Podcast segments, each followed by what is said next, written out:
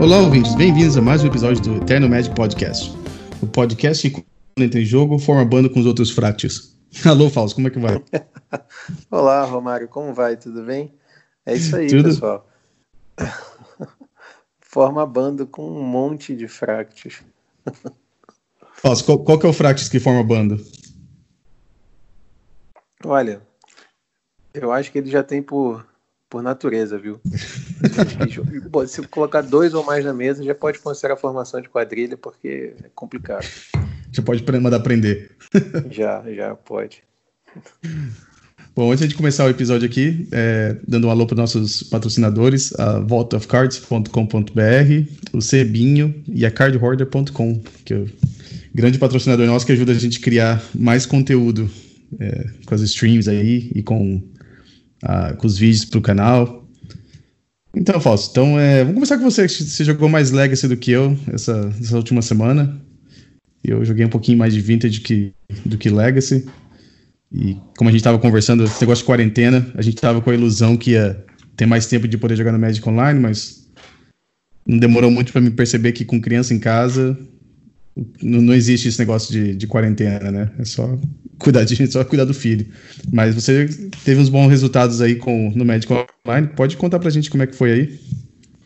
Pois é, a gente teve a oportunidade de, nessa terça-feira, ter a ilustre presença do Daniel Nunes, que é um exímio jogador de Legacy e fera no, nos slivers, né? Nos fractos.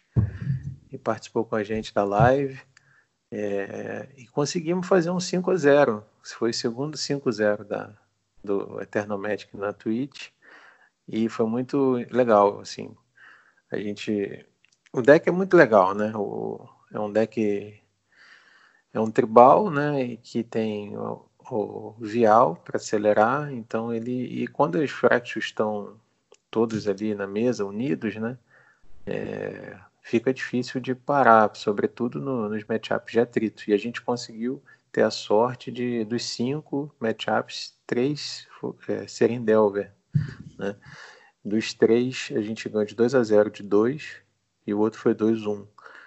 É, é bem, bem bacana o deck. Assim, os outros decks foram Miracles, né, na- nas versões tradicionais, lá, o Band com splash para vermelho.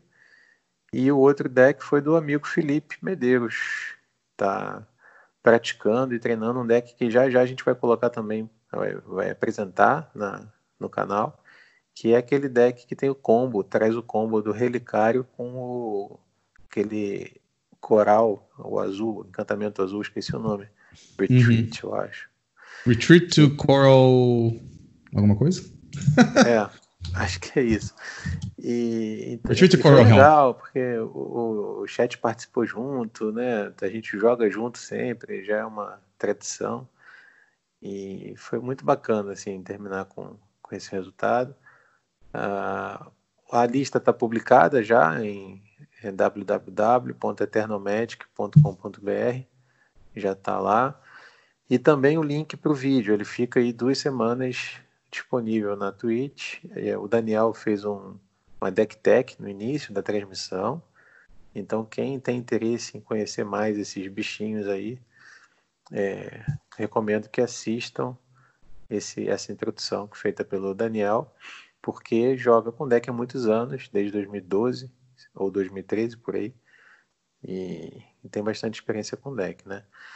A carta que ele mais quer ver em jogo logo é o Cristalino, né? Em alguns matchups o, o Hibernation, né?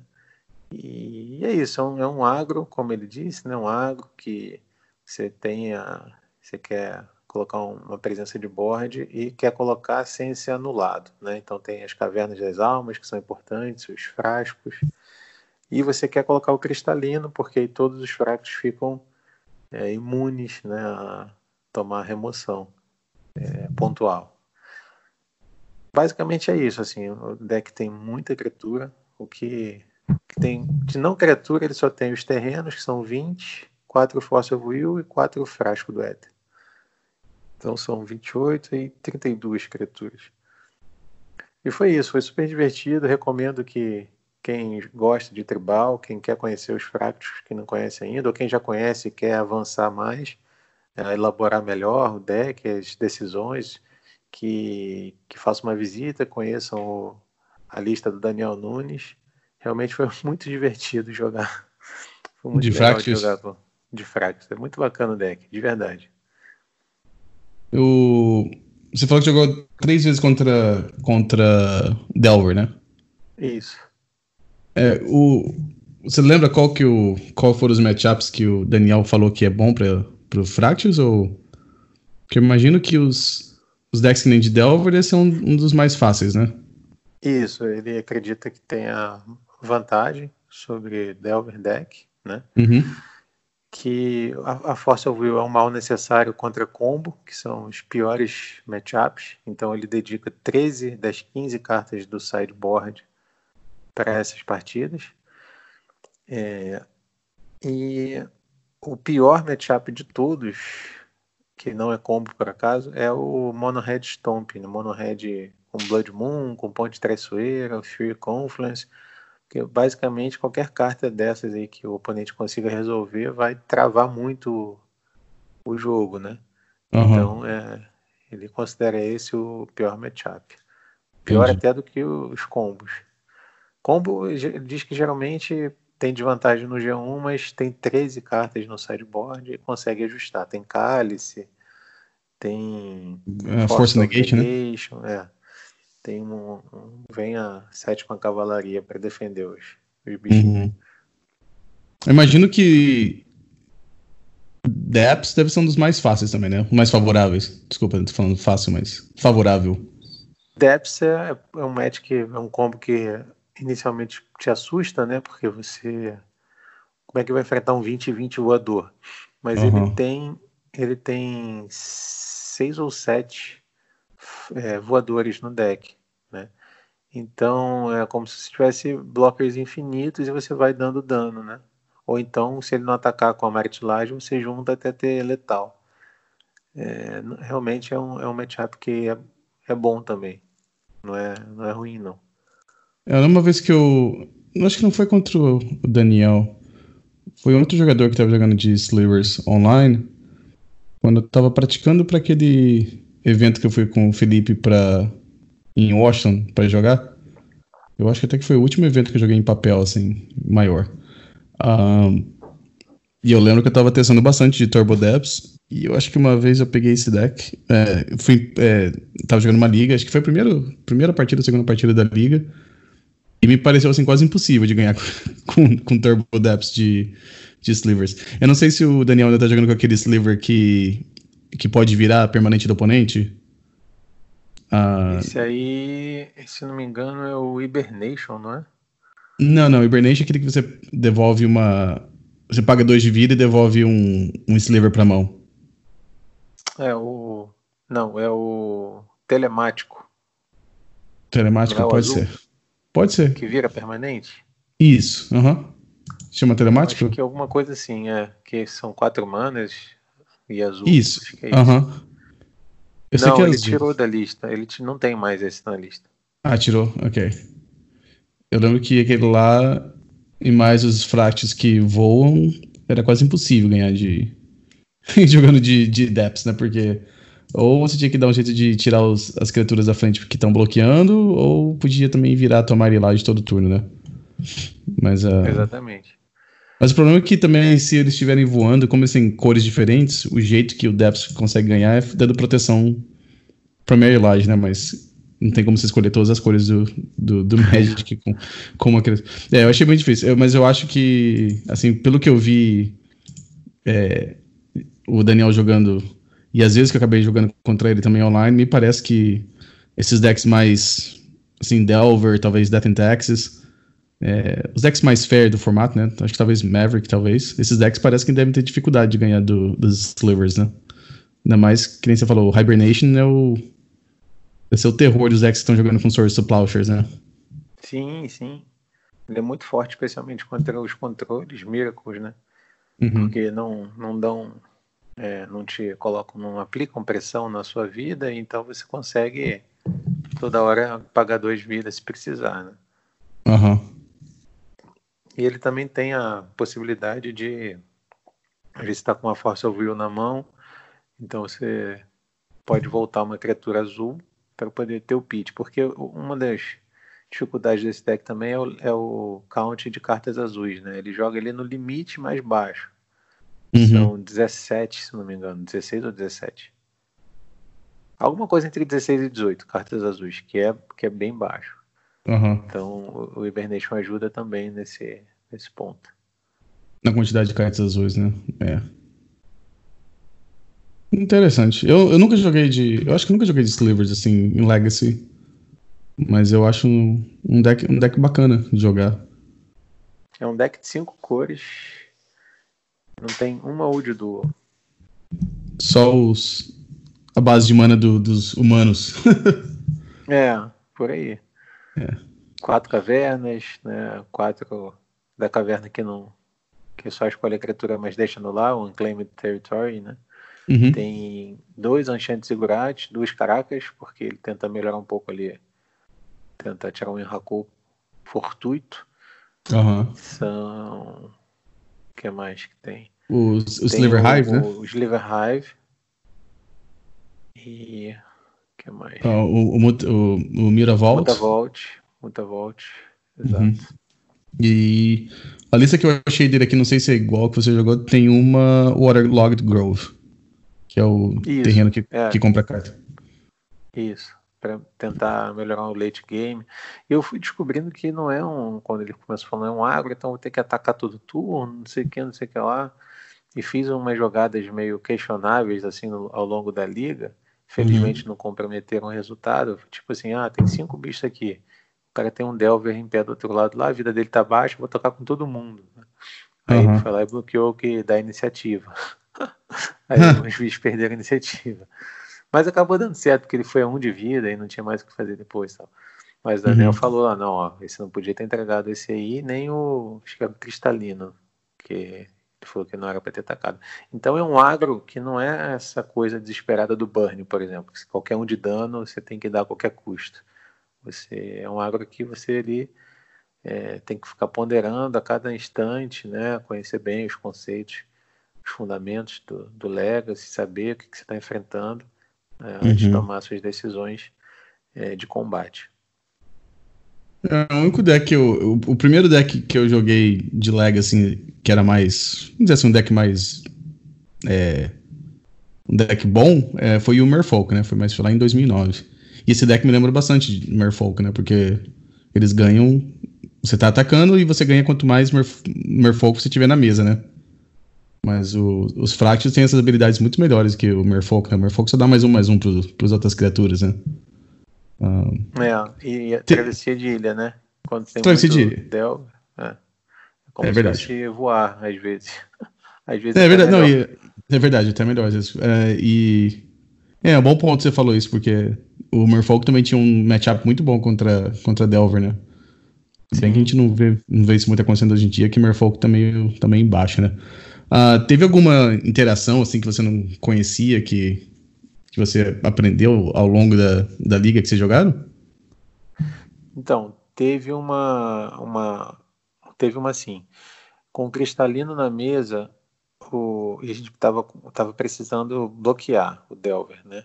Tava tudo voando, tinha o cristalino, então a, aí o Daniel alertou, olha, na, na upkeep do oponente, você vai transformar o Mutavolt porque se ele baixar uma Wasteland, a gente não vai conseguir ativar em resposta, enfim, não vai uhum. conseguir responder ele baixar, não pode responder land. Então a sua maneira de ter o blocker para o Delver com iniciativa é transformar na, com segurança, né? É uhum. transformar no upkeep. Aí, dito feito, a gente transformou o Mutavolt, ele ficou paradinho ali na frente do Delver, com voar, um Mutavolt voando com iniciativa ali na frente do Delver, aí inibiu o ataque do Delver, porque senão a gente ia entrar ali no Bolt Range e tal, e Entendi. a partir daí a gente conseguiu começar a virar o jogo. Ah, interessante. É, mais ou menos como o Infect usa o Wikmoth Nexus, né? Às vezes tem que transformar Sim. em criatura e usar aquelas mágicas que protegem de Wasteland, né? Exatamente. Interessante. Vines, né? Vines of Westwood. Isso, é, aquela lá. E teve alguma algum sliver assim que você olhava antes assim que ah, esse aqui é mais ou menos e aí mudou a tua opinião? Teve algum que você achava que era bom que você percebeu que não é tão bom? Então, o ele tira os Hibernation contra, acho que depende do matchup. Não, todos eles são, acho que ele encontrou a melhor configuração, tem três cartas novas né, de Modern Horizons, que são esses Mariner, né, Unsettled Mariner, uhum. que ajuda a proteger também. É, então, ele escolheu muito a dedo assim, as cartinhas, né? Então, acho que todas as criaturas são muito importantes. Mesmo as que tem flanquear, que é uma habilidade super antiga, quem é das antigas vai lembrar isso aí, lá do bloco de miragem, se não me engano. Isso. Lembra do Centauro de Jorrael? Centauro de Jorrael, 2 eu... dois flanquear. Eu jogava com um deck que era um mono black agro, assim, quando eu era criança, né? E tinha aquele que era 2-1 ou 2-2 que não podia bloquear mas tinha sim, sim, flanking. Sim, uhum. Eu lembro. Cavaleiro. Isso, um cavaleiro. Uhum, isso. uhum. É, é isso. E então tem o flanquear, tem o que dá iniciativa, tem o que dá manto, né, que é o cristalino, tem o hibernation, é, todas, todas e tem os lords, né? De dois, três anos para cá ele diminuiu o número de lords de 12 para 9 né? E então, é, mas tem os macetes assim, né? Por exemplo, ah, qual carta fazer, se deve fazer primeiro, né? Aí depende uhum. se tinha duas caracas na mão, então é, fazer primeiro a ou se você tem uma caraca só e uma lente que dá mana colorida, não fazer primeiro a a tem duas caracas na mão é, e um mutavolt, se não me engano. Aí você tinha que fazer primeiro o Lorde que é branco, né, e não o verde. Tem uhum. uns detalhezinhos assim que na hora você vai você vai sentindo, né, para você maximizar o, a sua chance de, de melhorar o board, né? E também de acordo com o que você tem na mão, a possibilidade de você tomar uma Wasteland é um deck bem sensível ao Wasteland. Às vezes uma, duas Wasteland bem encaixadas podem te tirar da partida, né? Já que você não tem básico. Uhum. E, então, esse é um, é um dos pontos de atenção do deck, né? A base de mana. É, daí você tem que. Mas, assim, aí, você, aí, aí, você, consegue só caçar suas mágicas só com. Caçar, caçar não, né? Você consegue baixar os livros através do Vial, né? Exatamente, exatamente.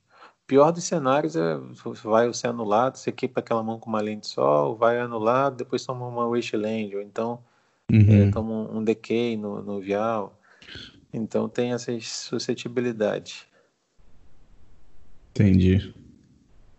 Bom, legal. Uh, talvez eu eu testo esse deck algum. Aí mais pra frente. Uh, eu acho é um deck bom, sim. Eu vejo que o Daniel sempre tem bons resultados com o deck. E. Eu não sei se. O que, que ele acha dessa, desse metagame do.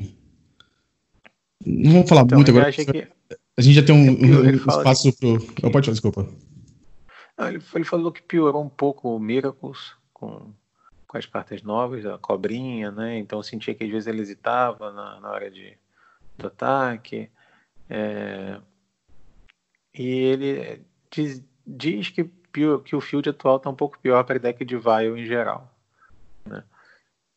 Então, mas é aquela velha história, né? O, na maioria das vezes o melhor deck é aquele deck que a gente sabe pilotar melhor.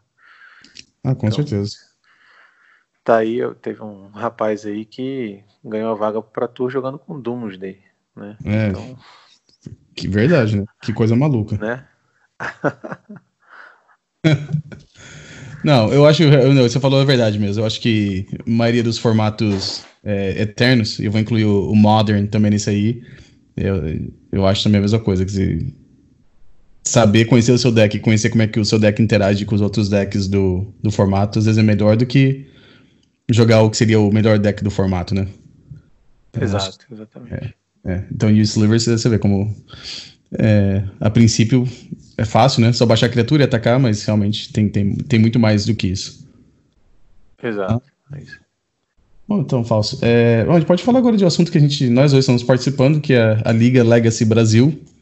Está uhum. sendo, tá sendo organizada pelo Marcelo só, né? Acho que não tem é claro que tem contribuição, contribuições de outros, outras pessoas, mas eu acho que ele que está fazendo a maior parte do, do trabalho, o Marcelo Sim. Medeiros. Uh, bom, conta como é que foi a sua, sua primeira rodada. Uh, hoje, quarta-feira, é, transmitiram a segunda metade das partidas que não que da, da primeira rodada. Uh, você, a sua a gente mostrou no domingo, né? Isso, exatamente. Você jogou contra o Felipe Medeiros também. Isso, exatamente. Uh, como é que foi? Como é que foi a tua primeira rodada? A primeira rodada foi, então, contra o Felipe eu tinha uma ideia do que ele poderia estar usando, mas eu não, não tinha certeza, porque ele tem muitos techs. Então, eu estou com o Defentex, né? Inclusive, as cartas são dele, quase todas. É, é um grande amigo, né? Está sempre junto nas lives, também apoiando. E foi, ele começou no Play, no, né? E, com duas Mox Diamond, né? Fez tipo duas Mox Diamond e um Loan, uma coisa assim. É, então, é, e depois voltou com Uro, ou Green Sun para Uro. Assim, eu fui estampado, não tinha. Eu já sabia que no início eu não ia ter chance de virar aquele jogo, é, mas eu precisava fazer o jogo render para poder entender o que, que eu estava enfrentando, né? E assim é, poder melhorar o, as partidas pós-sideboard, é, otimizar ao máximo né, o meu sideboard. Então, até o pessoal ficou implicando depois nos comentários, né? Que eu tava, tava eu não concedia, já tinha perdido e coisa e tal. É, de fato, eu sabia que estava numa situação muito desfavorável, com pouquíssimas chances de, de virar, mas eu não poderia me dar o luxo de, por exemplo, ele só foi mostrar o Testman Stage lá no finalzinho do, do G1, né? E isso uhum. faz toda a diferença na hora. Você saber que o, o oponente tem o plano Dark Depths faz toda a diferença na hora do sideboard. Né? Então eu consegui extrair informação do G1, né? E no, no G2 e no G3, por conta dessa informação, né? Basicamente eu consegui virar o jogo e, e fechar 2-1 esse, essa primeira, essa primeira, primeira etapa, né? Uhum. E estou jogando com Defentex, uma, uma versão que de vez em quando tô, tá aparecendo aí na, nas streams, né? Bem parecida com com que a maioria das pessoas tem usado hoje em dia. É, das 75 cartas, imagino que 70 se repitam né, com, com as outras listas. É um pouquinho de toque pessoal ali, aqui e ali. Um uhum. deck que eu estou bem habituado a, a usar no Legacy, uso há muitos anos. E Tô achando super divertido. O Marcelo tá de parabéns, tá fazendo um excelente serviço para a comunidade de Magic no Brasil, não só de, de Legacy. E tem sido super parceiro também. A gente tem oferecido bastante apoio pela Eternal Magic. A Vault of Cards também está patrocinando a liga. Essa é uma liga piloto que é uma celebração do formato, né? Então tem 16 jogadores, né, que foram meio que ali estão no grupo do MOL e que pediram para jogar, para participar. Então, assim, às vezes tem uma questãozinha técnica ali, outra aqui. Mas o importante é que está fluindo, né? Os jogos estão acontecendo e a gente vai conseguir ter uma sequência aí. E eu entendo que a gente vai crescer cada vez mais e, em termos de audiência, poder mostrar o, o Magic brasileiro, o Legacy, sobretudo brasileiro, para o resto do mundo. Tenho certeza uhum. que isso vai acontecer mais cedo ou mais tarde e vão mostrar cada vez mais que o Brasil tem bons jogadores de Legacy e tem condições de disputar com os melhores do mundo. É, eu achei, achei legal a partida de vocês, achei legal a primeira, primeira. Foi no domingo, né? A gente jogou as primeiras quatro partidas, né? Isso. Então, é, eu joguei contra o Stefano e perdi. uh, a gente. Eles, a gente não, né? Foi, foi transmitida a partida hoje. Uh, hoje na quarta-feira. E eu assisti um pouquinho, que nem eu falei, tá complicado para mim ter um pouco de tempo livre aqui, mas eu assisti, acho que a primeira partida, o G1, eu assisti na transmissão. Uh, e assisti um pouquinho de uma da primeira partida da, da transmissão hoje à noite.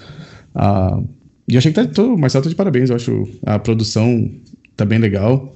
E que nem eu comentei no episódio passado, essas, esse tipo. Parece que às vezes é meio fácil de fazer é, um evento desse Vou chamar de evento, né? Porque é um evento, você tem que ter jogadores, organizar o, os horários, depois os horários para transmitir, e tem todo o trabalho de gráfico, de, de comentários, é, é, é complicado. Então, acho apoio 100% aí a, a esse tipo de iniciativa. E tomara que a gente tenha outros desse tipo mais para frente, né?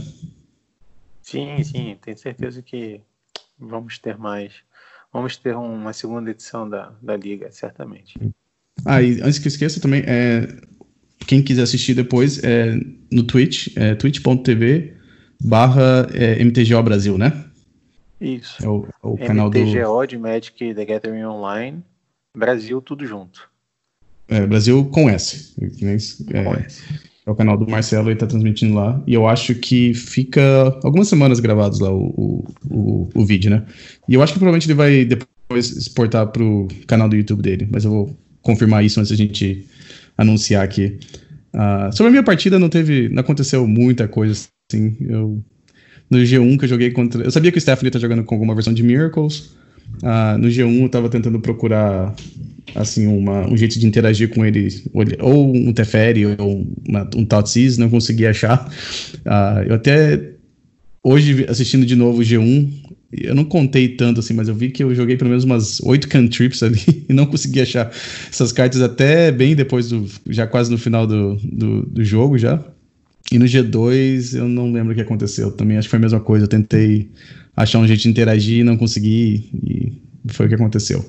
Ah, para minha felicidade, o próximo oponente também tá jogando de Miracles. então, ah, vamos ver se dessa vez eu consigo ah, encontrar as cartas que eu tô procurando com, as minhas, com as minhas cantrips. E. Oxalá que sim. Você sabe quem que é o, seu- o seu próprio, o próximo oponente já, Fausto? Já, já checou isso aí? Meu oponente vai ser o Jurandir. Se não me engano, De que que- Santa Catarina também. De que, que normalmente ele joga? Ele tá com. Todo mundo já viu, né, agora os decks, né? Então a gente já vai entrar sabendo o que cada um tá enfrentando. Uhum. Ele tava com. Ele tá com o Rug Delver. Ah, então. Bom, não sei, né? O Hug Delver antes era um matchup bom pro, pro Death and Tax, né? Não sei se ainda é bom. É, Sei. assim. Vamos ver, né? Eu não sei como é que tá também hoje em dia.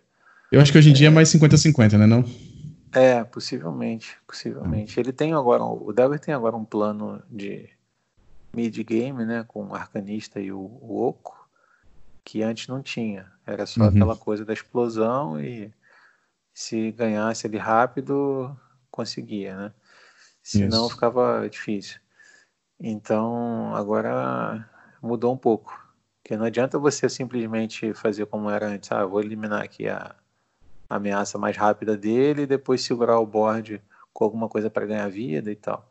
Uhum. É, não, não adianta. Você gastar sua plauchas no, no Delver, ele pode voltar de arcanista e começar a tirar valor de cantrips, ou seja, cada ataque do arcanista vai representar uma carta a mais na mão dele.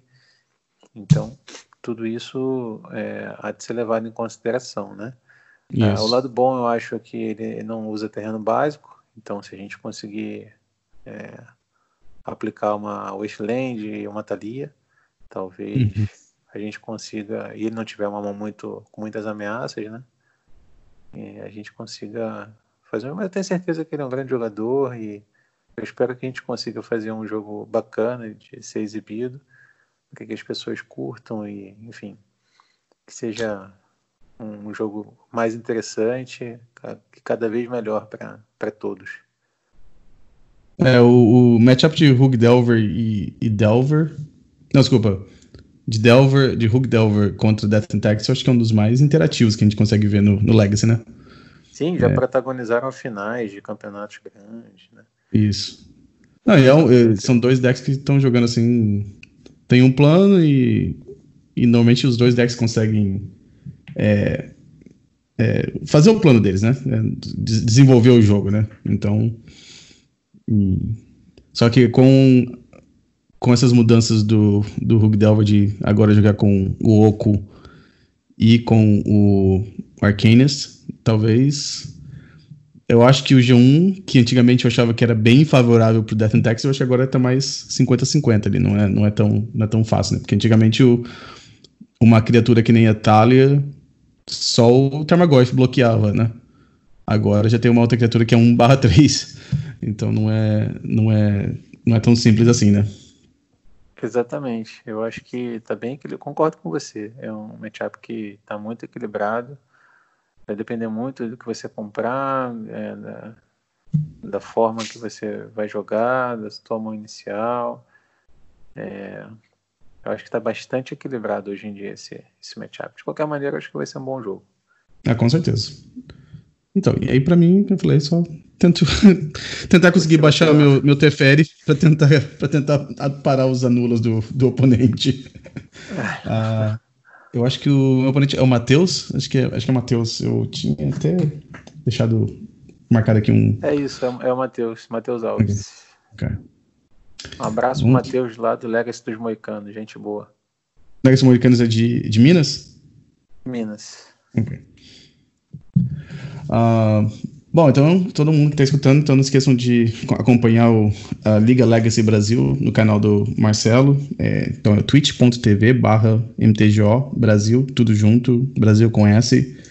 E, e, acho que as suas missões vão ser nos domingos e nas quartas-feiras. Uh, acho que são às 8 horas, né, Fausto? 8 e meia que ele começa. 8, 8, e, meia, 8 e meia, horário de Brasília. Isso. Uh, bom, passando aqui para frente, teve Tivemos o Legacy Challenge final de semana passado no, no Magic Online. E sem fazer spoiler dos próximos dos nossos próximos episódios, mas com esse negócio do coronavírus, obviamente nossos nossos episódios vão ser mais é, baseados nos eventos que acontecem online, né? Ou as nossas experiências, minha e do Falso, jogando as ligas online, porque todos os eventos de papéis são, são, estão suspendidos. Então, a nossa maior fonte de, de informação aqui vai ser os, os eventos online. E a gente já percebeu que o número de jogadores que estão jogando Legacy e Magic em geral online subiu muito, né? Porque agora é basicamente a única, única alternativa, né? Até essa epidemia acabar, né? Ah, bom, a lista que ganhou foi de um jogador chamado MM17. Ah, uma lista aqui que a gente vai depois comentar sobre duas cartinhas que a gente reparou que estão aparecendo bastante no Legacy agora.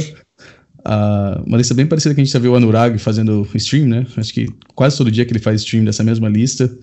É um. É, são cinco cores? Ou são quatro cores? Não, acho que não tem vermelho, né? Não, não tem Outro... vermelho. Ah, não, tem vermelho no sideboard também. Tem Pyroblast no sideboard. Então são então cinco cores. Branco. Tem branco, tem o, não, o, tem, branco. Tem, então são cinco tem cores. Source Plowshares. Então, são five color control aqui que no uma back to, back to basic. no sideboard, é. Uh, não, é o Magic em 2020, falso, no ano da Mary. Uh, então, o deck tem Jace, tem Oco, tem Teferi, tem quatro Astrolabes, claro que é, acho que deve ser a carta que faz isso aqui tudo funcionar contra decks de Wasteland, você ainda faz você poder jogar com Back to Basics no seu deck de cinco cores. Uh, e a gente vê aqui que o deck joga com todas as cartas boas dessas cinco cores, né? Você tem a melhor remoção do Magic, que é a Source of Plowshares, melhor anula, que é a Force of Will. Você ainda tem Brainstorm, tem Abrupt Decay, tem as Cantrips aqui, você tem a Ponder também. Uh, e os talvez, vamos dizer que seja as melhores criaturas e melhores plan planinautas que temos no momento, né? Você tem o Teferi, o Oco, o Jace, e, e você tem ajuda do Uro ainda. Esse foi o deck que ganhou. Ah, é. Fausto, o que, você, que, que você acha dessas, dessa sopa de cartas azuis aí? Eu, diante de, disso, eu só estou confirmando aqui a, um raciocínio que eu já venho desenvolvendo há algum tempo, que se você tiver oportunidade, anule o astrolábio com a Força Will, se o oponente começar. Porque muitas vezes é essa carta que vai dar liga para o deck todo funcionar. Então, assim, eu acho que vai chegar esse ponto de quando a gente anulava o, o tampo, no, não sei se você lembra disso, mas muita uhum. a gente começou a anular o tampo de adivinhação do Sensei, mas assim, nem, nem sempre foi assim. A partir de um certo momento que entenderam que a carta era forte demais. Não estou dizendo com isso que o Astrolabe será banido. Estou dizendo que se eu jogando com Força Will, sobretudo se eu tiver um deck Wasteland, é, vejo um oponente começando com Astrolabe, até porque já joguei com Astrolabe, deck com 3, 4 cores, não era 5. E eu, eu penso assim, se eu fizer isso aqui, tem uma lente só na mão, e não conseguir resolver, não vou comprar uma carta, é, vai ficar esquisito. Então eu, eu, eu, eu torço muito para a pessoa não para pessoa não anular, para deixar resolver. E pensando no raciocínio inverso, eu estou entendendo que o astrolábio, é, um anula bem encaixado ali, pode acabar te colocando em vantagem. Uhum. Mas eu... eu... sei que isso é polêmico, eu sei que nem todo mundo concorda, já me chamaram aí de maluco por causa disso, né? enfim, tudo bem. Mas eu mantenho essa posição. Acho que o Astrolab vai chegar a um ponto que vai ser consenso na comunidade, as pessoas vão castar um Astrolab e vai tomar fogo. Hum, eu não sei se eu concordo com essa, mas eu acho que depende muito. Depende muito da situação, né? Eu acho que do, do deck que você tá jogando, deck do oponente, mulligan, o resto é sua mão. Pode, sim, pode, ser que, pode ser que seja correto. Se você tá na, se você tá na play, você, tá, você vai comprar primeiro. Eu acho que talvez se jogando de Delver, talvez valha a pena fazer isso. Um Days, um Spell Pierce, com certeza eu acho que bem encaixado, acho que é a jogada correta, mas Force of Will, se bem que Force of Will não, não, não é tão ruim assim se você pensar, porque o Astrolabe se repõe, né? Então, não seria bem uma. Você não estaria perdendo uma carta, né? É quase que uma 2 dois, por 2, né? Você, você, perde duas cartas, eles basicamente perdem duas cartas. Eles perdem o Astrolabe mais a carta que eles iriam comprar. Sim, não sei. E ele é a carta que, dá, que faz isso aí. Um deck com 21 lands, ter 5 cores uhum. e poder usar back to basics, é o Astrolabe. E Verdade. só tem 4. Verdade.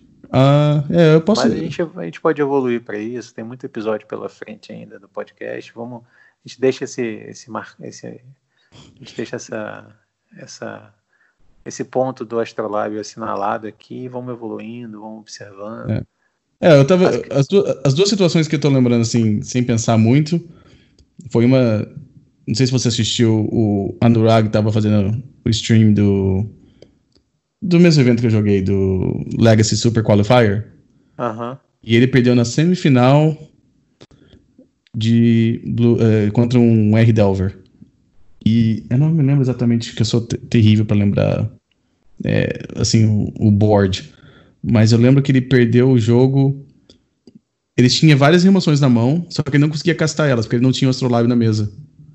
E ele tava é. tentando jogar em volta de Wasteland, então todo turno ele deu fetch só em terrenos básicos.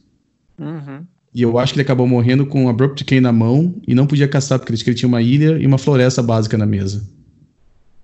E se você pensasse se tivesse um Astrolabe na mesa, tipo, é, destravava a mão toda, né? E, e a outra situação que eu lembro foi jogando com aquela lista que eu joguei do Thomas Marr, Agora já parece que foi bastante tempo, foi tipo uns seis meses atrás. Mas eu lembro que numa partida que eu joguei é, online, o meu oponente deu um Daze no Astrolábio e aquela vez jogava só com três cópias. E eu lembro que também aconteceu a mesma coisa. É, eu podia. Chegou um momento do jogo que eu poderia ou castar um, um, o Teferi, mas eu não pude castar os dois Hint to Racks que eu tinha na minha mão. Pois é. E a, a sequência é correta a, sequência correta seria Hint to Rock, Hint to Rock, aí você baixa o teu plano alto, né, pra, pra, pra, ganhar o jogo. Uhum. E naquele jogo eu não pude fazer isso, eu tive que colocar o, o Teferi na mesa, esperando que o oponente não tinha mais um Daisy para tentar, pra tentar virar o jogo, né. Mas se tivesse os Hint to Rocks antes de castar o plano alto, a partida é muito mais fácil, né? Eu não lembro o que aconteceu depois disso, mas eu lembro que o fato dele ter anulado o, o Astrolábio mudou completamente aquela, aquela partida, né? Uhum, exatamente. É. é. isso aí. Esses decks ficam banguelas sem o Astrolabe. É, tem com certeza a chance de você fazer isso. Uh, bom, em segundo colocado foi um deck que eu vi outro dia você jogando, pegou você de surpresa, me pegaria de surpresa Sim. talvez também. Uh, um deck que a gente às vezes aparece, acho que nunca é um tier 1, né? Mas é um deck bem legal chamado Cephalid Breakfast. Uh, é um outro deck também que se beneficiou bastante da, no lançamento da Taças Oracle. Uh, eu vou explicar de novo o combo, porque eu sei que não é um deck muito conhecido. Eu acho que já mencionei esse deck no podcast, mas eu vou explicar de novo. Uh, então, o deck funciona com uma carta chamada Cephalid Illusionist. É uma carta meio antiga e tem uma habilidade meio bizarra. É, toda vez que ela é alvo de uma habilidade ou, ou mágica, você dá mil de três cartas do seu deck. Uh, ela tem uma segunda habilidade que é irrelevante aqui pro combo, mas é uma criatura azul é, que custa uma mana azul e uma mana de qualquer cor, e é uma criatura 1 barra 1. A segunda parte do combo, você tem a opção de usar o Nomads Encore, que é aquelas criaturas lá de Tempest. Não, desculpa, não. É, é de Tempest ou Stronghold? A versão que a gente tá aparecendo aqui online é a versão de. Uh, eles imprimiram. Uh, bom, mas é o, a criatura uh, tinha uma tribo, é, é, os Encores, que todos eles têm essa habilidade de você poder transferir o dano de uma criatura para eles ou deles para uma criatura. Uh, nesse caso aqui, o Nomad Encore, ele é uma criatura branca, custa uma mana branca, é uma criatura 1/1, e tem uma habilidade que é custa zero, você pode é, redirecionar o próximo dano que seria dado para eles para uma outra criatura. Como a carta está é escrito aqui. Pode falar. Ela, só para confirmar, é de Stronghold mesmo. De Fortaleza, né? Bom, no caso, como ela está escrito assim, que o próximo dano que seria dado ao, ao, ao Nomads in Core, é, você redireciona para uma outra criatura, você pode ativar essa habilidade quantas vezes você quiser, infinitamente. Então, no jeito que funciona, você, é, com as duas criaturas na mesa, você consegue dar alvo na, na Cefalea Illusionist um número infinito. Lembrando que você pode fazer até mais do que o número de cartas do seu deck, porque o, o que você está tentando fazer aqui é, to, é, tombar o seu deck inteiro. Então, mesmo que você não tenha um número ímpar de cartas no deck, você pode continuar fazendo, porque você não, não perde o jogo, né? Uh, o outro jeito de você fazer isso é usando uma, uma carta de equipamento chamada Shuko, que é um equipamento que custa uma mana. É, a criatura equipada ganha mais um, mais zero, mas o custo de equipar é zero. Então você pode equipar a, o Cephalid Illusionist também é um número infinito. Uh, uma das coisas para lembrar aqui é que o Nomad Core você pode fazer é, em velocidade de instantânea. O Shuko, como é um equipamento, você não pode fazer como velocidade instantânea, né? Então, o Nomads and Core, você consegue ganhar de raio ou de é, Source to Plowshares. O Chuco já é diferente, você tem que anunciar que você vai equipar, vai dar trigger, o teu oponente tem, ganha prioridade de novo, aí volta de novo para você, você anuncia que você vai equipar de novo. Você pode fazer número infinito, mas não é velocidade instantânea. Bom, quando você tombou o deck inteiro, você vai colocar as Necromibas que estavam no seu deck em jogo. Depois tem uma carta chamada Dread Return. Quem joga de Dread está bem familiarizado com essa carta. O Dread Return, ele, você pode sacrificar três criaturas e dar o flashback dela. E você, então nesse caso você poderia usar as, as, as Narcomibas. E você dá alvo na Taças Oracle. Nesse momento seu deck não tem carta nenhuma. Quando a Taças Oracle entra em jogo, dá o trigger da habilidade e você ganha. Uh, umas outras coisas também que eu queria ressaltar. O deck também joga com duas Cabal Therapies. Então, se acontecer de você comprar o Dread Return ou a Taças Oracle, você pode dar Cabal Therapy em você mesmo, colocar no cemitério e continuar o combo. E a outra coisa que chama atenção nessa versão do Cephalid Breakfast é que você tem o plano do Stoneforge Mystic. Então você tem quatro Stoneforge Mystics no deck, tem uma Better Skull, e no sideboard você tem ainda três True Name Nemesis e um Mesaurus Jitter. Então você consegue jogar meio como se fosse um, um um Stone Blade, né? Um Band Stone Blade. Ou, aqui no caso seria um Esper Stone Blade, né? É, e ah. geralmente quem não está acostumado uh, com esse deck é, faz o site todo só voltado para anular a linha do combo e acaba perdendo força e sendo surpreendido às vezes é, por esse plano B que é super consistente, né? Uhum. Tem a Battle School que pode buscar com o Stoneforge, entra, entra JIT, como você falou, o True Name. Então, não raro aí é o, o, o, os jogadores já acostumados com esse deck conseguem ganhar os jogos assim, né? G1 você foca no combo, G2 o oponente é, que não conhece bem o deck, não sabe do plano B, é, faz lá 10 cartas contra o, o combo e, e, e acaba perdendo para o plano B. Uhum. É, o, também queria lembrar que o Javier Domingues, que é um jogador que quem acompanha o Pro Tour conhece, ah, parece que ele, tava, ele foi envolvido no, na criação desse deck ah, há vários anos atrás, e ele escreveu recentemente um artigo na Hareruya é, explicando como que o deck foi criado e como fazer o sideboard, então quem tiver interessado em ler um pouquinho mais sobre o, o Cephalid Breakfast tem essa também tem essa, esse artigo para ler. Uh, Falso, você, você lembra como é que esse deck ganhava antigamente? Com esse deck? É. Você. Não, não lembro. Não lembro. Eu lembro que, eu lembro que a primeira vez que eu vi esse deck eu achei tão complicado, mas tão complicado. Era. Porque era mais ou menos como se fosse aquele combo do Flash. Era uma criatura que tinha outra criatura, outra criatura, assim que funcionava. A versão ah. mais, mais simples, vamos dizer assim, é, tinha um amigo meu aqui de Richmond que jogava com esse deck. Você colocava no, no cemitério o Kiki Dick, aquela criatura de Urza Legacy, o Karmic Guide. Uhum. E tinha uma outra que era o Sky Hussar. Eu não lembro como era o nome da carta toda. Mas era uma criatura que quando entrava em jogo, você desvirava todas as suas criaturas. Ah, entendi. Então o combo era bem assim: você usava o Dread Return para devolver o Karmic Guide. O Karmic Guide devolvia o Kiki Dick pra mesa. Aí você fazia uma cópia do Karmic Guide com o Kiki Dick, que devolvia o Sky Hussar. Aí você desvirava todo o seu combo.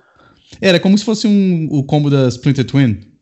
Aí você fazia cópias infinitas do Sky Hussar e, e atacava com, com, com todos, todo o seu board, né?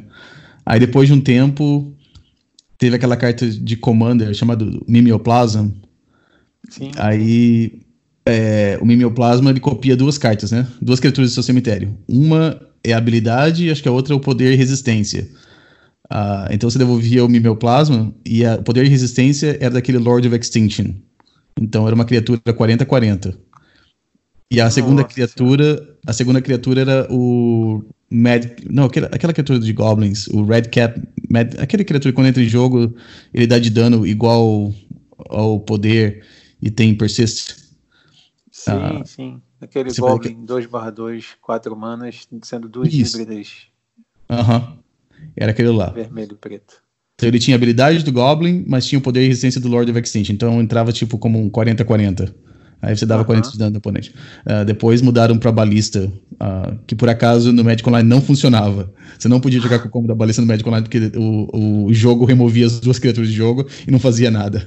Uh, Nossa senhora. Mas o, era esse combo. Então, com a Taças Oracle, é, é, é, foi, foi evoluindo. Agora com a Taças Oracle... mais difíceis, né? O pessoal tinha que ter mais criatividade. Agora lançaram, pronto, Taças Oracle. Exatamente. Você foi de. Foi, começou com três criaturas para combar e agora você só tem uma só. então fica bem mais fácil de você ter esse plano B do, do Stoneforge Mystic quando você só tem uma carta no deck, que é o combo, né? Não, não tem que ter essas outras cartas que não fazem nada. Exato. É. É, então, e aqui é, você vê no sideboard tem Palace Jailer, tem Force of Will, tem Source of Plowshares. O deck vira bem um, um Esper Stoneblade mesmo, né? E, então esse aqui foi o deck que ficou em segundo colocado. a a gente viu aqui o, os decks do que foram publicados né, no, do, do, Challenge, que aconteceu no domingo. E uma das coisas que a gente percebeu aqui foi a quantidade de Urus e Ocos que, que, estão, que aparecendo. É, e a gente percebeu também que teve três decks de elfo no, no top 12. Uh, ah, teve dois no top 8 e um que estava em 12 colocado. É, foi Eu a lembro... mais vitoriosa, né? Foi a tribo mais vitoriosa. mais vitoriosa desse campeonato. É, eu lembro de você quando você começou de novo a jogar no Magic Online. Foi, foi Elfo? Foi o primeiro deck que você jogou, não foi? Foi Elfo. Conseguimos tirar um 4-1 numa liga hum. com, com os elfos do amigo Coutinho, Marcelo Coutinho uhum. emprestou as cartas e a gente conseguiu ir bem, né? Foi, foi bacana, jogamos aí um tempinho com elfos. É, é um deck que, que bom, né? Já foi aquela época que a gente estava debatendo muito o uso do Natural Order. Isso. voltado a ficar bom. O que, que você acha aí do, dos elfos aparecerem duas vezes no top 8 nesse, nesse metagame? Você acha que é sinal de alguma que os decks de combos passam por cima do Uro e do Oco? Você acha que você acha que foi acidente? O que, que você acha? Olha, Romário, eu acho que não, não é acidente.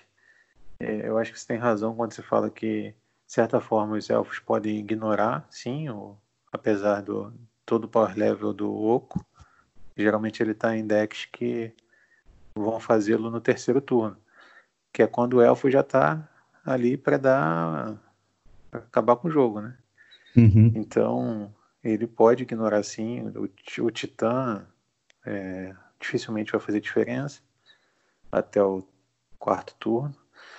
Então me parece que, que os elfos são combo consistente que tem um plano B muito bom também. Várias vezes eu já vi Elfo ganhar de Delver batendo de colherada, né? Dois em dois, três em três.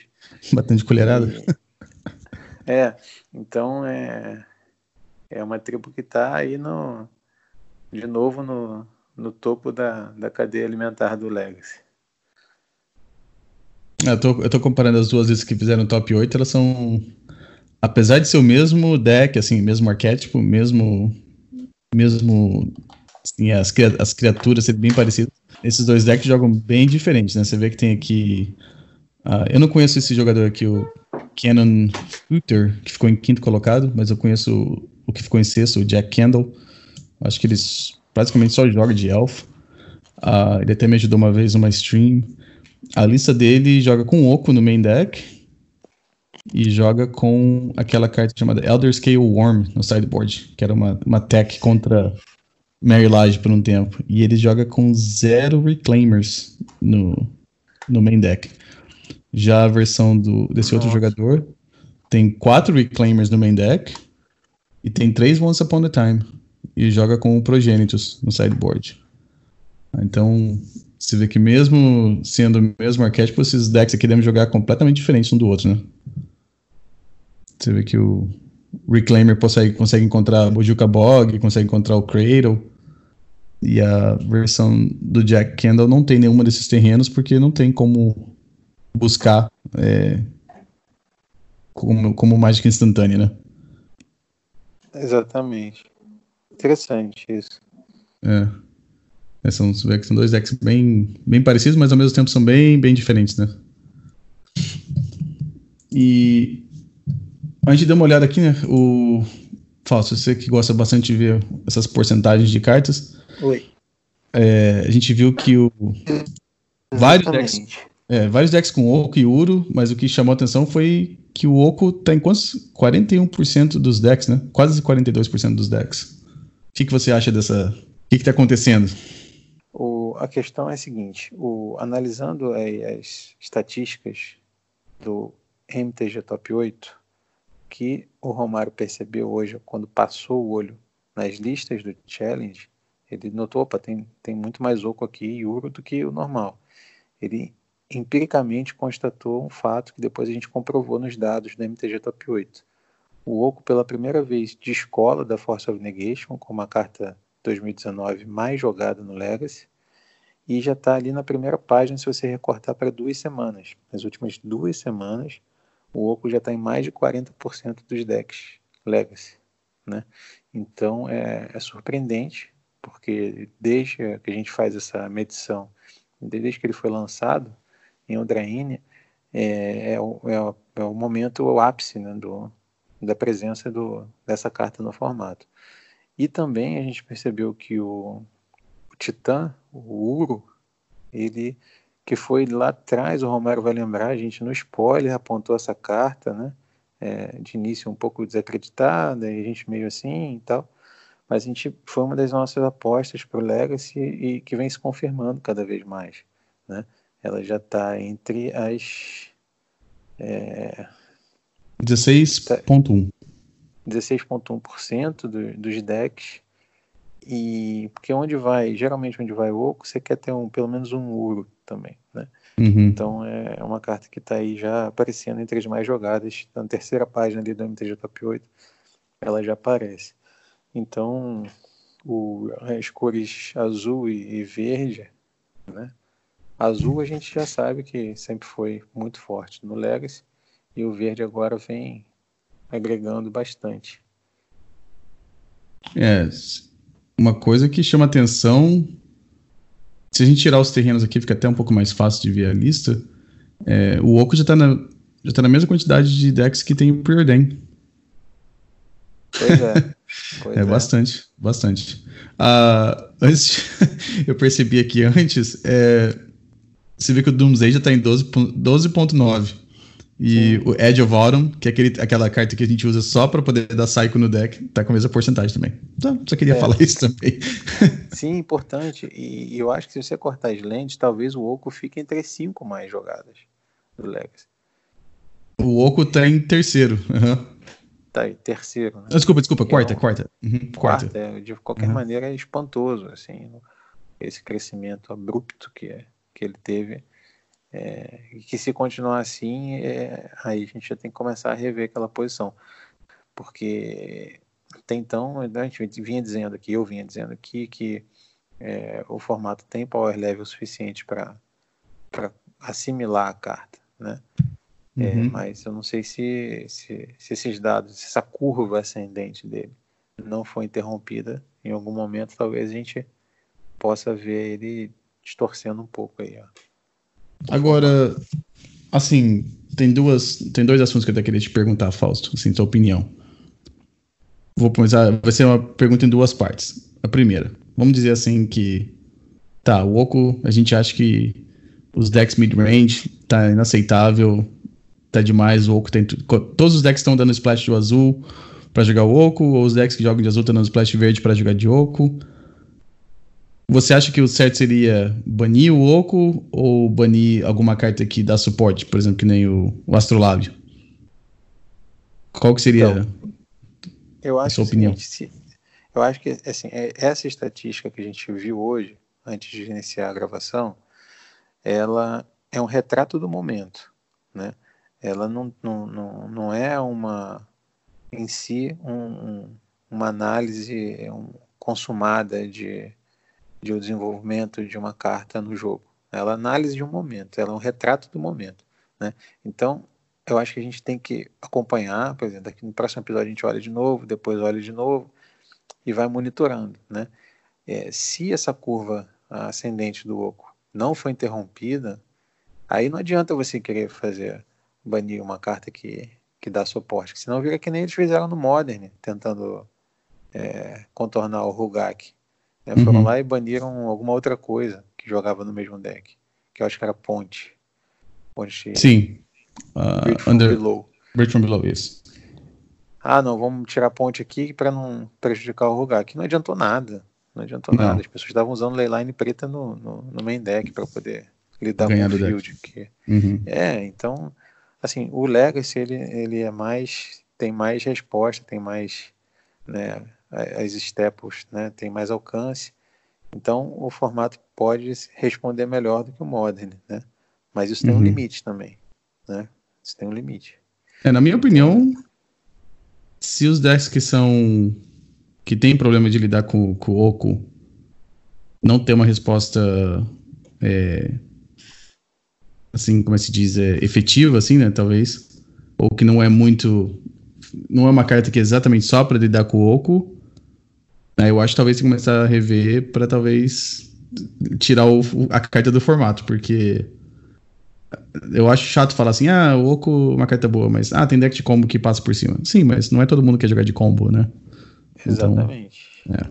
então o, as únicas partidas que eu joguei que não que foram de Legacy semana passada foi com aquela lista do. Uh, quem compara os resultados online do Mats Ole, ele fez uma lista de. Parece como se fosse um Sylvan Plug meio Rogak, e foi a única vez que eu joguei contra Oco que eu não tava jogando de combo, assim, nos últimos dois meses, vamos dizer. E realmente é muito chato. É muito chato jogar contra Oco quando você tá jogando com deck de criaturas, porque é, o, o, número de lealdade dele começa muito alto, então eu acho que talvez, não sei. Mas eu. Mas era um deck de Delver, né? Então o Astrolabe já não, já não faria muita diferença ali, porque ele não tava jogando de Astrolabe, o oponente. É, ele tá no Rug Delver já, né? É. E, e, e, a questão é essa: a gente sabe que a carta é, é, foi, foi mal desenhada. Né? Se não tivesse uhum. sido mal desenhada, ela não teria sido banida de tudo quanto é formato, menos Legacy Vintage. É. Né? Então ela teve um probleminha aí. Então a questão é: o Vintage suporta. Mas será que o Legacy suporta? Né? Isso é. aí gente, o tempo vai dizer. Mas as estatísticas que a gente está vendo, a gente está acompanhando, eu sou capaz de citar aqui quanto ela começou é, ficava ali vigésima, vigésima primeira carta jogada com Force of Negation, ali na margem de 15% dos decks, né? Agora, se você corta para duas semanas, ela está em 41%. Então, assim, hum. é remarkable, né? Como vocês dizem aí. É, para se, para se ficar com a orelha em pé, né? É.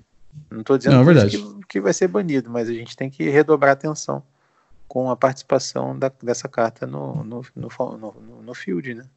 Não Exatamente. escolha. É, se fosse um, se o Magic fosse um jogo que tinha sido feito mais para online do que papel, a Wizard fazia um patch, consertava o oco, mas não tem como é. fazer isso, né?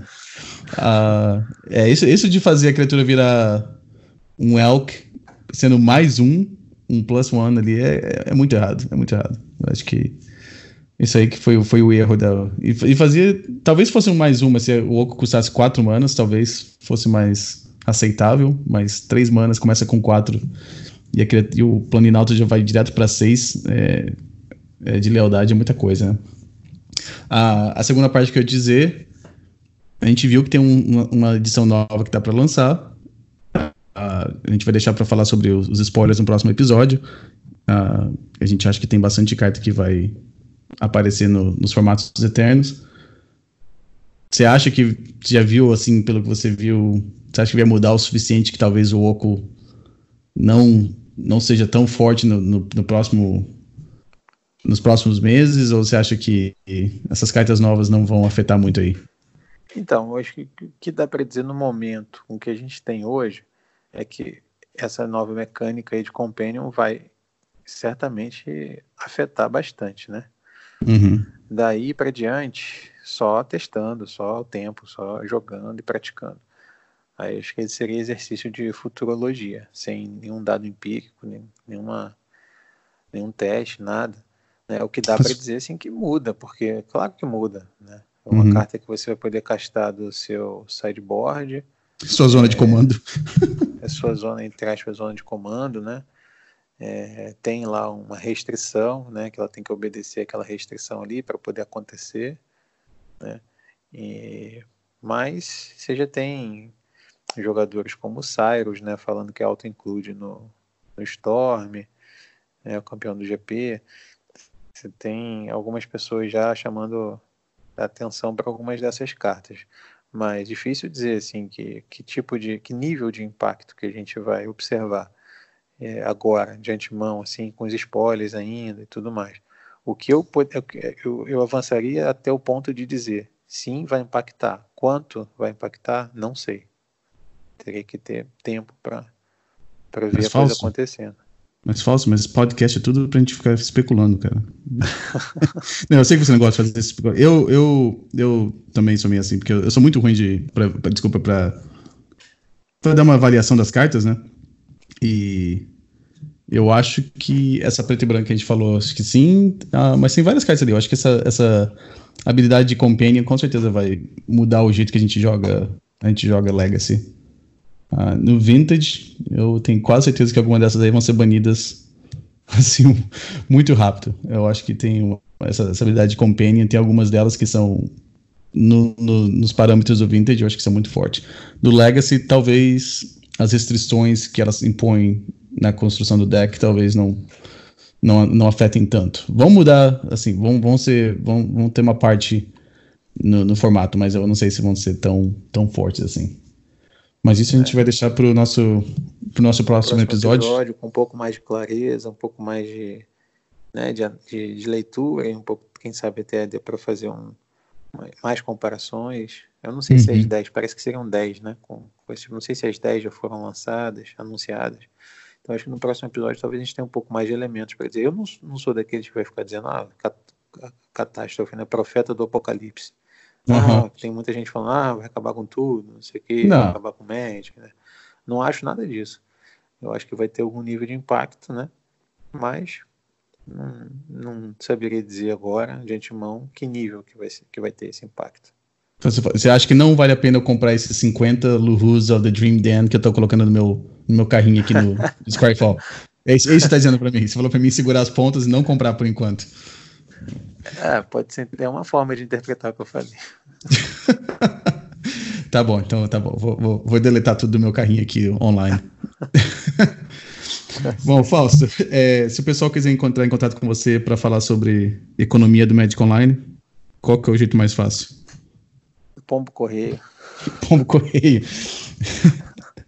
Tem o Twitter, Twitter, que é o Eternal Magic TT, né? Acho que é a forma mais fácil. Tem acessado todo dia, divulgado as lives por lá. Facebook também funciona bem. Facebook o pessoal tem entrado muito em contato depois do podcast. Então pode ser o Facebook do Eternal Magic também, ou do Fausto. A uhum. gente acessa diariamente também. E o teu canal no Twitch é. É Eternal Magic BR, de Brasil. Então, twitch.tv barra.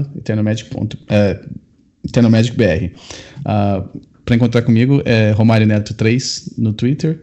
Então, é Romário Neto, número 3. Tenho o meu canal no YouTube também, eu sempre deixo o link. É, eu acho que até você chegar a ter mil, acho que mil subscribers, aí você não tem uma, um endereço, mas procurar Romário Legacy, você encontra meu canal no YouTube. Finalmente consegui colocar aquele um vídeo novo. Falso, suei, não sei o que aconteceu, não sei se é porque tava muita gente colocando vídeos no, no YouTube nessas últimas semanas por causa dessa de tudo que tá acontecendo. Mas eu sei que foi mais complicado, demorou muito mais. Uh, e que nem eu falei semana passada, de novo, se alguém que entende de edição de vídeo para YouTube ou faz edição de vídeo pro, de Legacy ou de Magic em geral, se quiser entrar em contato comigo para me dar uma mão, eu agradeceria muito. Uh, que nem eu falei, no Romário Neto 3 no, no Twitter. E no Twitch, o meu é twitch.tv barra Romário Vidal, tudo junto. E mesmo nome também no Magic Online. Se, a gente se cruzar em alguma liga, pode falar oi. Eu tento responder amigavelmente. E Legal. Eu acho que a gente fica por isso por hoje. Uh, se alguém tiver também alguma sugestão de qual carta a gente falar semana que vem sobre os spoilers, a gente com certeza a gente vai falar da, da edição nova, né, do Ikoria. Uh, a gente pode falar sobre o, Godzilla, que tá no, no set. Eu não sei de onde a Wizard está tirando isso, mas tem o. Ah, não sei se você escutou o, o, que aconteceu do. Acho que foi o Godzilla, né? Que tinha um nome diferente. Não sei. Sem querer esticar o episódio muito aqui agora. Uh, eles fizeram Godzilla primeiro, acho que chamava Godzilla. Acho que era alguma coisa Corona. Ah, tá, eu vi, vi, vi. e eles tiveram que. Eles pararam de imprimir mudaram o nome e eu acho que os que lançaram eles vão tentar recolher do, do mercado. Mas já tem um preço já para aquele lá. Se você tirar aquele Godzilla que tá escrito nota. Corona, exatamente, é. isso que vai acontecer. Parece que já tá tipo uns 400 dólares uma, uma cópia do, Nossa, do Godzilla. É. é. achei, achei, achei meio não, é, parece que isso. É, eu, eu não lembro qual foi a nota que a Wizards colocou. Eu tava. Se eu, achar, eu vou colocar no, no, no, na descrição do episódio. Ah, foi uma nota bem curtinha, falando que, obviamente, eles já tinham esse nome decidido há oito meses atrás, muito antes disso acontecer. Mas ah, eles tiveram que trocar o nome do, da carta por causa do, do vírus do corona, que não tem nada a ver com, com, com Godzilla ali. É, inclusive, vale ressaltar que a empresa tem tomado decisões muito sérias, muito responsáveis com relação à epidemia. E uhum. também tem, a gente entrevistou a representante da, da Wizards no Brasil, está lá disponível ainda, né? Por mais uma semaninha, a entrevista com a Carolina Moraes. Então, podem acessar o twitch.tv eternalmagicbr, procurar lá, ela fala sobre isso, fala sobre, explica por que o Godzilla, inclusive, a questão do branding, parceria com, com, a, com a outra empresa, enfim, é, todo um episódio dedicado a isso. Legal. Uh, bom, então acho que é por isso, só por hoje. Então, todo mundo tomar cuidado ainda com, com, a, com a epidemia, com o vírus. É, não sai de casa se não for necessário. Magic Online está aí para isso. Também tem Skype com, com câmeras, Google Hangouts, Zoom. E espero que todo mundo esteja, esteja bem. E até a próxima semana. Tchau, tchau. Tchau, tchau. Um abraço.